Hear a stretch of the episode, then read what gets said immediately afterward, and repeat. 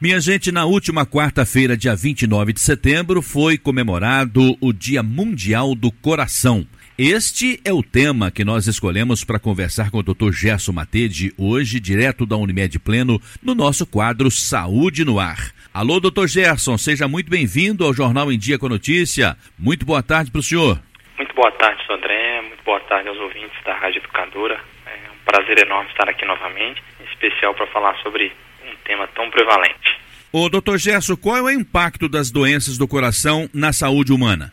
Sodré, o impacto é enorme, porque as doenças do coração são a principal causa de morte do ser humano no mundo inteiro e no Brasil não é diferente. Então, a principal causa de morte no mundo, a gente já comentou isso aqui algumas vezes, são as doenças cardiovasculares, né? Dentre as doenças cardiovasculares, em primeiro lugar está o infarto, né? Uma doença cardíaca muito prevalente. Depois vem o AVC, né? O AVE, os eventos tromboembólicos gerais, que tem muita associação com o coração, inclusive. Então, é a principal causa de morte do ser humano. E o coração, a gente o associa muito à emoção, né? Porque ele dá uma resposta emocional de aceleração ou de diminuição diante de, um, de uma situação de, de tranquilidade ou de emoção ou de vivências, né? É, ele manifesta o nosso estado de espírito, né? Além de ser um órgão que, infelizmente, é acometido por diversos tipos de doenças. Então, ele pode ser muito benéfico para a nossa qualidade de vida quando ele funciona muito bem, ou infelizmente causar doenças e sintomatologias muito desagradáveis. Eu, por telefone, estou conversando direto da Unimed Pleno com o Dr. Gerson Matede, médico de família, com o nosso quadro Saúde no Ar. Doutor Gerson, quais as principais doenças do coração? Só e ouvintes, né? As principais doenças associadas ao, ao coração é a doença coronariana isquêmica, né? É, ou seja, o entupimento ali das artérias que levam o sangue para o próprio coração, para nutrir o músculo cardíaco, o miocárdio, né, o músculo do coração. As doenças cerebrovasculares, né, que aí vão gerar problemas de circulação cerebral, que a gente considera associadas a, ao coração também. As doenças arteriais periféricas por algum tipo de entupimento, de dificuldade de circulação. Então, se aquele sangue bombeado pelo coração, coração nada mais é do que uma bomba bombeia sangue para o corpo todo para chegar aos nutrientes, né, o oxigênio, os nutrientes alimentares absorvidos aí no intestino e no estômago. É, qualquer dificuldade nessa circulação acaba atrapalhando o funcionamento dos diversos órgãos, né? Então, doença arterial periférica vai atrapalhar a funcionalidade da musculatura do pé, da perna ou da nutrição renal, da filtração renal ou da retina, né, do fundo dos olhos, né, onde capta a luminosidade, vai atrapalhar a visão a doença cardíaca reumática também, que atrapalha as válvulas do coração por uma deterioração da válvula, doenças valvares. As cardiopatias congênitas, seja nas crianças ou que vão manifestar na idade adulta, é, doenças da musculatura geral do coração, né, que atrapalham o funcionamento da musculatura, que é a cardiomiopatia. Aí, obviamente, quando eu tenho um entupimento importante das artérias do coração, pode chegar a ter um infarto ou eu posso ter uma arteriosclerose menor, que aí entope alguma artéria, ou eu posso ter uma angina, que é a dor, desconforto, falta de ar, né? A dor no peito, na dor associada ali à dificuldade de circulação cardíaca. Isso é considerado sim uma doença. Ou coisas que alteram o ritmo do coração, as arritmias. Então, são batimentos alterados do coração, ou acelerados ou reduzidos. Isso pode gerar um mau funcionamento do coração, causando né, fadiga, mal-estar, enfim, uma série de sintomas. Existem diversos tipos aí de arritmias. Essas são as doenças principais, né, Sodré? Quando um paciente envolve um mau funcionamento do coração no decorrer da vida, ele pode desenvolver insuficiência cardíaca, ou seja, aquela bomba não funciona tão bem, ela não consegue bombear o sangue de forma tão eficaz.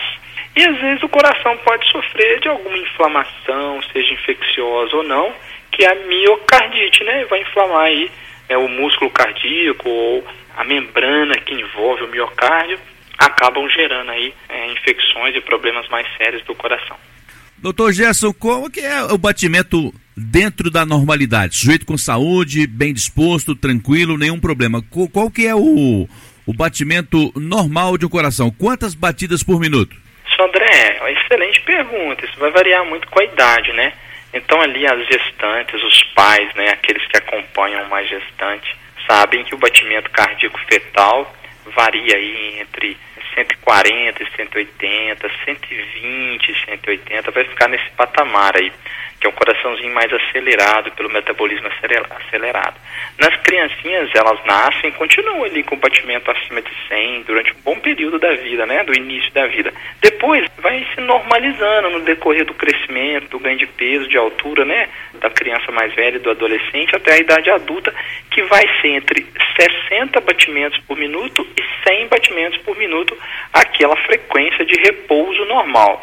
É óbvio que durante um exercício físico, durante um esforço, o coração vai acelerar, vai chegar a 180, 160 pela demanda. Quando passa muito de um valor esperado para a idade, que a gente fica mais de olho, né? Então, faço um exercício físico, meu coração rapidamente sobe para 240 por minuto, me causa mal-estar. Opa, isso é um sinal de alteração. E quanto melhor o condicionamento cardiovascular da pessoa, mais lento vai ser aquele coração. Por quê, né? Um atleta, por exemplo, de alto nível que tem um condicionamento cardiovascular muito positivo, muito bom, se ele está de repouso dormindo, o coração dele precisa bater menos vezes por minuto. Ele vai bater 34, 36, porque ele está de repouso ali, dormindo, descansado, baixou o metabolismo basal dele, o coração precisa bater menos vezes por minuto. Mas a média do adulto é de 60 a 100 batimentos em repouso. Então, em determinados casos, o batimento pode chegar a 180 vezes por minuto, doutor Gerson? Pode, e aquilo não vai representar um problema para a pessoa. Ela está diante de um esforço físico, de uma demanda metabólica que o corpo precisa, e o coração que vai levar o oxigênio, os nutrientes para os músculos, né, para aquele esforço físico que está sendo realizado, e aí vai acelerar o coração daquela pessoa por causa da intensidade do esforço. Mas conforme o senhor disse, na hora do repouso, esse batimento vai caindo. Vai caindo. Em repouso, a maioria dos adultos tem um batimento entre 60 e 100. Obviamente que dormindo, descansando, né, se for uma pessoa com um condicionamento muito bom, o coração vai precisar bater menos vezes por minuto para nutrir todo o corpo, né? Então aquele atleta ali que está dormindo de alto nível vai bater abaixo de 60. Doutor Gerson, quais os sintomas comuns das doenças do coração? Assim, as doenças cardiovasculares têm muita semelhança, né, em, em, tanto nas suas causas quanto nos sintomas gerais que sentem, sabe? O que a gente pode destacar como sintomas muito comuns é o cansaço é, excessivo sem um motivo aparente. Então a pessoa está de repouso e sente fadiga, cansaço, dores é, musculares, dores no corpo, né? Semelhante, por exemplo, ao sintoma de uma anemia por falta de oxigenação. O coração não está conseguindo oxigenar o corpo adequadamente, levar os nutrientes adequadamente, o corpo começa a sofrer cansaço e desgaste. Dores no peito, a sensação de peso, de desconforto no peito, um enjoo, uma perda de apetite em casos específicos pode ocorrer, né? Às vezes até durante um infarto a pessoa manifesta sintomatologias é, não comuns, pode acontecer. Um mal súbito, né, Sodré? Uma síncope, uma perda de consciência sem um motivo é, explicável pode vir do coração, né? A causa pode ser cardíaca. Às vezes a pessoa tem aquela sensação de palpitação, taquicardia, né? O coração está pulando no peito, está acelerado, né? Normalmente vem com sensação de suor frio, né?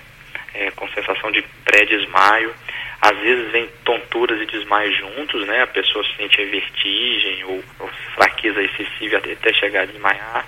Algumas pessoas têm apenas uma tosse seca persistente associada ao mau funcionamento do coração.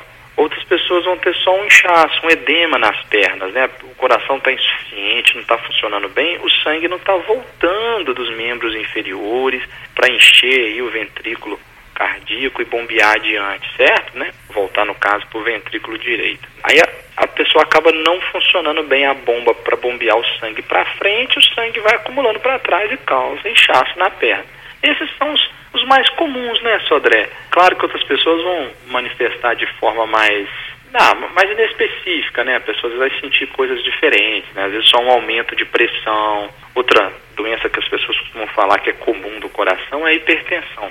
Mas na verdade a hipertensão ela é mais um fator de risco para o coração e não uma doença do coração. Ela é um fator de risco para o cérebro, para o rim, para a retina, né? Então a gente não considera muito não. Então, às vezes pessoa sente, por exemplo, uma visão embaçada, uma dor de cabeça, e às vezes tem a ver sim com um problema cardíaco, né? Já uma doença de entupimento coronariano é mais a dor no peito, sensação de peso, né, de queimação, dor atrás do externo, né, que é esse músculo do peito, E aí varia um pouquinho de acordo com o tipo de doença, mas entre elas se assemelham os sintomas, né? Várias doenças diferentes do coração têm sintomas semelhantes. Uma tosse seca, então, pode ser um sintoma? Pode ser um sintoma. Às vezes a pessoa tem aí uma dificuldade de, de circulação cardíaca, isso afeta de certa forma a circulação pulmonar, gerando às vezes uma sensação de tosse seca por alteração do funcionamento do pulmão ou apenas por uma tosse reflexa diante daquele problema cardíaco. Eu, por telefone, estou conversando com o médico de família, Dr. Gerson Matede, direto da Unimed Pleno, com o nosso quadro Saúde no Ar. Quais os principais fatores de risco para o coração, hein, Dr. Gerson? Aí, só André, os principais fatores de risco têm muito a ver com o comportamento das pessoas, né, com a vida, a qualidade de vida que elas levam, né, às vezes muito mais do que com a genética. Então, uma vida sedentária, sem sombra de dúvidas, é um enorme fator de risco para o coração. Se formos olhar assim, graduando, né, qual que é o mais importante ou menos importante, o principal fator de risco para uma doença do coração é já ter sofrido algum evento cardioembólico, né? Então, se eu já tive um infarto previamente, o meu risco é maior, né? Eu já cheguei a sofrer um evento, felizmente eu não faleci, eu não morri, estou vivo, então eu tenho aí um fator de risco importante que é já ter sofrido um evento. O tabagismo está entre os principais fatores de, de risco para o coração, então fumar é um enorme fator de risco para infarto, para problemas coronarianos gerais. O sedentarismo está entre as principais causas e problemas do coração. A hipertensão arterial descontrolada, então se eu tenho uma pressão alta, não abaixo essa pressão, meu coração está sempre funcionando em sobrecarga, né? Ele tem sempre que vencer aquela pressão arterial enorme, aquela pressão arterial maior, e como ele é uma bomba, ele tem que bombear cada vez mais. Tanto a hipertensão quanto a obesidade, a obesidade é um enorme fator de risco cardíaco, porque uma bomba que tem que bombear água para um prédio de seis andares tem que fazer um esforço. Se for bombear para um prédio de dez andares, o esforço dessa bomba é maior. Então a pessoa que ganha peso, ela sobrecarrega a bomba cardíaca, o coração tem que bombear com mais esforço. Se ainda tem uma hipertensão arterial que, dificulta a circulação desse sangue gera turbinionamentos e alterações aí do fluxo sanguíneo, vai aumentando a sobrecarga sobre o coração e aí causa as miocardiopatias hipertensivas, né, por dificuldade de controle. Então a hipertensão é um enorme fator de risco. A alimentação inadequada, Sodré, né? Quanto mais produtos industrializados, maior o risco para o coração, assim como vai ser um risco para várias outras doenças, né, dentre elas o câncer. Mas o, o, coração gosta de alimentos saudáveis também, né, até porque a alimentação inadequada vai aumentar o peso, vai gerar outro fator de risco. O diabetes descontrolado é um fator de risco cardíaco, né, um fator de risco do funcionamento arterial geral do corpo, né. Esses são fatores muito importantes que devem ser considerados. O estresse, privação de sono, né? A falta de sono de qualidade é um fator muito importante. Então, o que a gente vive no nosso trabalho, na nossa família, no nosso lazer, no nosso dia a dia, ajuda muito a prejudicar ou a proteger o coração. Então, as pessoas têm sempre que pensar na própria qualidade de vida. Mais uma vez, entra o esporte, o exercício físico como um fator aí que, que poderia ser protetor certo, Sodré? Então, é, esses são os fatores mais importantes, né? Uma pessoa que, claro, tem uma doença de sofrimento mental, a depressão aumenta a mortalidade cardíaca, né? Porque a pessoa tem um estresse constante, um sofrimento constante que prejudica o coração. E aí a gente acaba tendo estatísticas, a depressão aumenta no mundo, a ansiedade aumenta no mundo e 520 milhões de pessoas vivem com algum tipo de doença cardiovascular no mundo. Então são números muito importantes e alarmantes. Então o senhor acabou de dizer para mim que pessoas como jornalistas, como aquelas pessoas que trabalham sentadas durante boa parte do dia, no final de semana vai tomar aquela cerveja, comer aquele churrasco e não se preocupa com uma caminhada, com exercício físico, pode ligar o alerta, doutor? Pode, pode ligar o alerta, né, Sandra? Inclusive, restringir o excesso de bebida alcoólica é um fator protetor, né? A bebida alcoólica, ela, ela pode lesar o músculo cardíaco, né? Além de outros males que ela pode causar. Tem que ter um equilíbrio aí, né? Virtus em médio é, né, Sodré? A virtude está no meio, no meio termo das coisas, né, geralmente gera na gente um benefício maior. Então, evitar o excesso de açúcar, de alimentos industrializados, de massas, de pães. Às vezes, trocar uma sobremesa muito doce, muito calórica por uma fruta, né? Uma coisa vale a pena pensar. é, o sedentarismo, mudar esses hábitos de, de, respeitar o próprio corpo, fazer aí uma, uma quantidade de exercício mínima diária ou de preferência semanal, né? Um mínimo aí de 150 minutos por semana, de duas horas e meia a cinco horas por semana, é algo que vai trazer muito benefício. Imagina 30 minutos, cinco vezes por semana, já atinge aí esse patamar que ajuda a gerar enorme benefício para o coração. Dentre as pessoas que trabalham com atividades mais sedentárias, né, mais sentadas por longos períodos, é óbvio que aí o exercício vai fazer mais benefício ainda. Então essas são as melhores maneiras de prevenir doenças do coração, não é, doutor? Ah, sim, só André. A melhor maneira de prevenir doenças do coração é exercício físico. Mas se eu começo a mudar a alimentação e trazer alimentos saudáveis, mais folhas, mais vegetais, mais legumes na refeição, mais frutas durante o dia, obviamente que além de eu fornecer coisas que são benéficas ao coração, eu tendo a perder peso, a evitar o diabetes, a evitar a hipertensão. Então eu vou trazendo uma série de fatores em conjunto que vão reduzindo os fatores de risco e trazendo fatores protetores. Né, diminuir a bebida alcoólica, buscar um, uma estratégia fazer algum exercício que eu gosto. A gente não pode esperar o melhor emprego para começar a trabalhar, né, Sodré? A gente vai trabalhando, vai melhorando, vai nos capacitando, vai fazendo o nosso network no dia a dia. O exercício físico é a mesma coisa.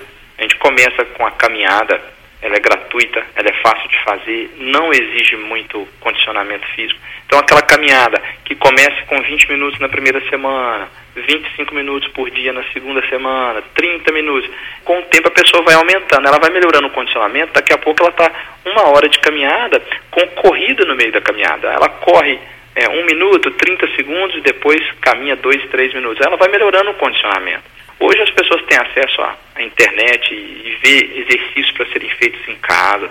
Tem profissionais fazendo isso à distância, educadores físicos né, ensinando estratégias de exercício, os exercícios de maior intensidade em menor tempo, ou o contrário, exercícios mais prolongados em tempo com menor intensidade. É a pessoa se enquadrar naquilo que ela gosta, né?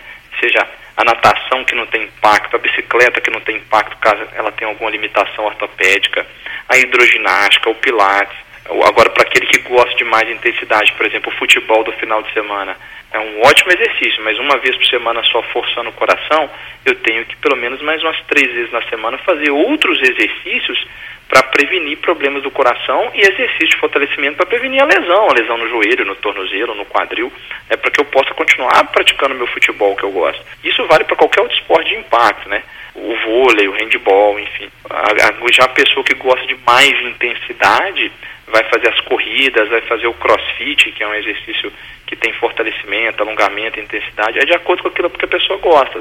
Uma dança, não pode ficar parado, senhor André. Doutor Gerson, existem sinais que mostram que nosso corpo não está com bom condicionamento? Ou apenas o sobrepeso e a obesidade mostram isso? Não, só André, às vezes a pessoa tem um corpo esguio, um corpo magro, e ela tem aí é, um, um condicionamento cardiovascular ruim, ela sente dores nas pernas, cansaço, o sono não é de qualidade, não, não é reparador, está sempre arrastada no trabalho, aquele cansaço por falta de condicionamento físico. E isso, num futuro, vai, de certa forma, refletir no coração no decorrer dos anos né, de vida. Então, é importante a pessoa estar atenta se o cansaço dela não está condizindo com a atividade que ela está fazendo, fazendo uma atividade leve e sentindo cansaço, subindo a escada e sentindo cansaço, sensação de estresse constante, de fadiga constante.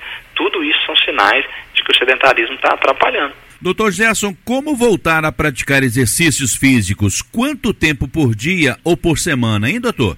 Olha só, só André, assim como a gente tem uma pessoa, às vezes, com um corpo mais magro e sem condicionamento, você tem, às vezes, a pessoa que tem sobrepeso, mas que pratica exercício regularmente tem um bom condicionamento e o corpo suporta. Então a gente tem que ir de acordo com o que a gente aguenta e suporta. Então, e começando gradualmente, pensando aí pelo menos em 150 minutos por semana.